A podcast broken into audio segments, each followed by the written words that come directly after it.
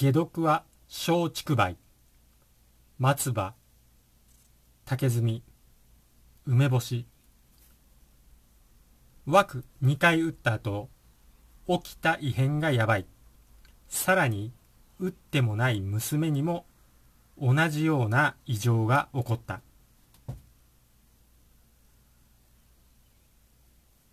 今回は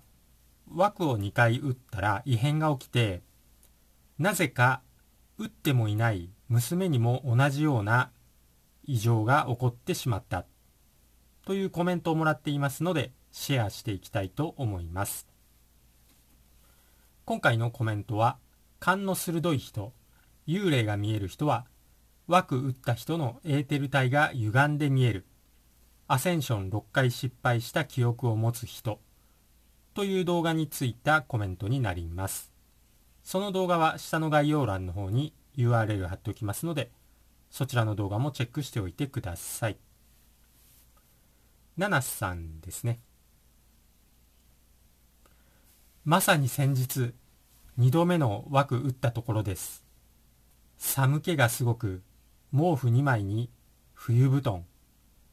トレーナー上下で冬より厚着しました。熱も出て本当にしんどくてこんなに副反応が出る枠ってと思い検索しおかげさまでこちらへたどり着きました。さっき娘が頭が痛くてだるいというので娘は打っていないのに詳しく聞くとなんだか私と症状が似ていて偶然かもしれませんがなんだか心配です。職場の他の他の方は腕が痛いくらいで特に何もないそうです。もう次があるとすれば打ちませんし子供にも打たせません。解毒する方法は何かありませんでしょうか。その返信にゆきかっちさんですね。娘に身近に接種した人からの影響が出たものです。竹炭もいいそうです。化学物質を吸着しして排出してくれるそうです。できれば娘さんにも取らせてください。という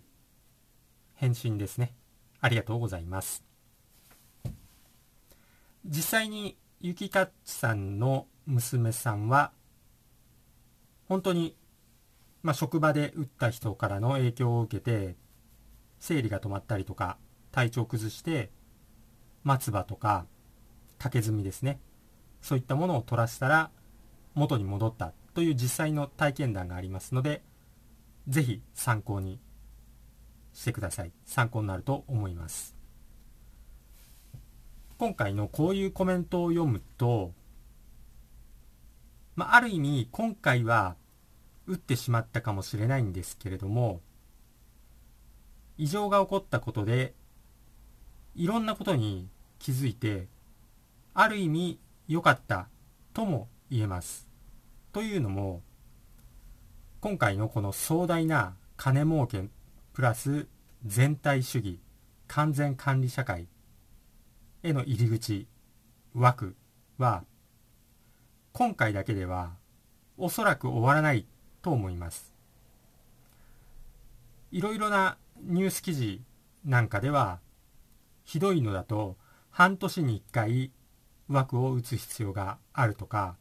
そういうとんでもないことを言っている記事もあります。ですので、本物の獣の刻印を打たれるまで永遠にこの枠騒動は続く可能性は十分ありえます。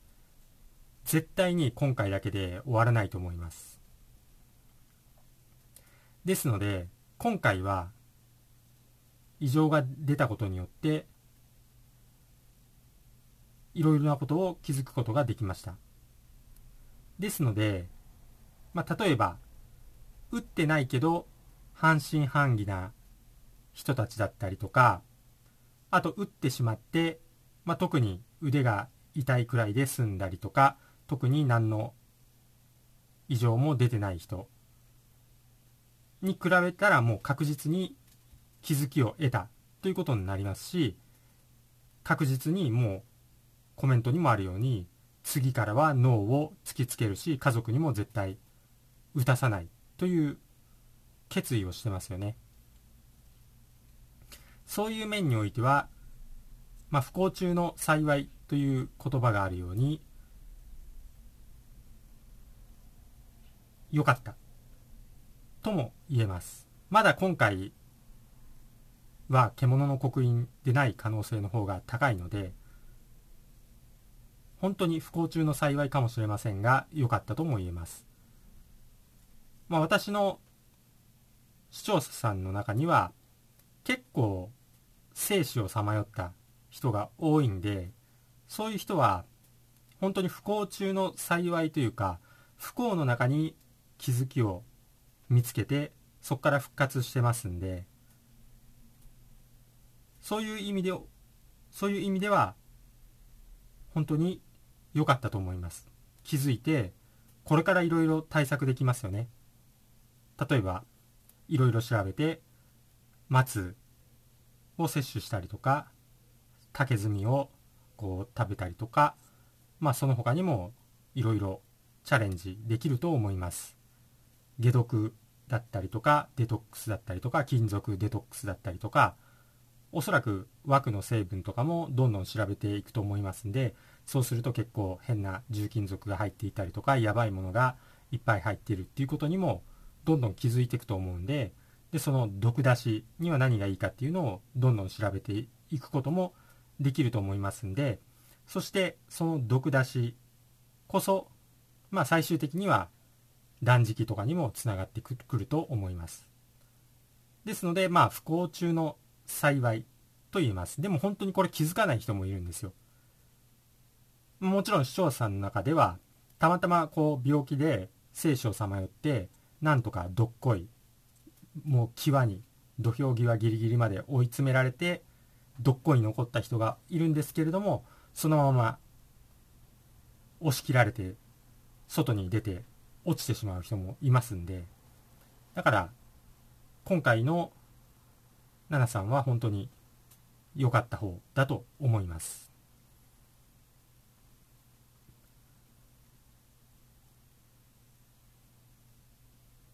そして今回のコメントによって例えばコメント欄にも寄せられるんですけれどもたまに打っていいのかどうかわからないというコメントですね。こういうコメントも実際に来ますが実際に打って異常が起きたという生の体験談ですね。そして全く打っていない娘にまで同じような異常が起こるという実体験ですね。こういうコメントを紹介することによってそういう打とうかどうか迷ってる人ちょっと両方の意見があるけどどっちの意見が正しいのかわからないという人が打たないという決意をしてくれる可能性も高くなりますので今回のコメントはリタのコメントになると思います。おそらく、このコメントを読んで、あ、やっぱもう枠打つ予定だったけど、打つのやめよう。となる人も絶対いるんで、もし本当にそういう人が1人でも2人でも3人でも増えてくれたら、もう菩薩業ですね。利他の行いをしたことになりますんで、得済みになります。精神の向上冷静の向上につながりますさて毒出しに関してはちょうど面白いというかうまいコメントが来ましたのでそれもちょっと紹介しておきます枠の解毒は松竹梅になりますみーあいさんですね松葉竹炭梅干しでいいんですかね。松竹梅ですね。という座布団5枚のコメント来てます。ありがとうございます。まさに解毒は松竹梅になります。松は今でこそ流通から干されていますが、昔は非常、普通に非常食として、まあ、例えば秋田県の松川餅っていうのがあるらしいんですけれども、松の皮で餅を作るという。これが結構一般的らしかったです。まあ、今でも一般で売られてるんですけれども、秋田県松川餅有名らしいですので、一度食べてみたいなと思ったんですけれども、まあ、簡単に買える Amazon とか楽天にはありませんでした。直売所はあるみたいですね。そして松に関しては国産はほぼ売り切れ状態になっています。まあ、ですのでこれを機にちょっと増産してくれればありがたいかなとは思います。中国産も結構多いんで、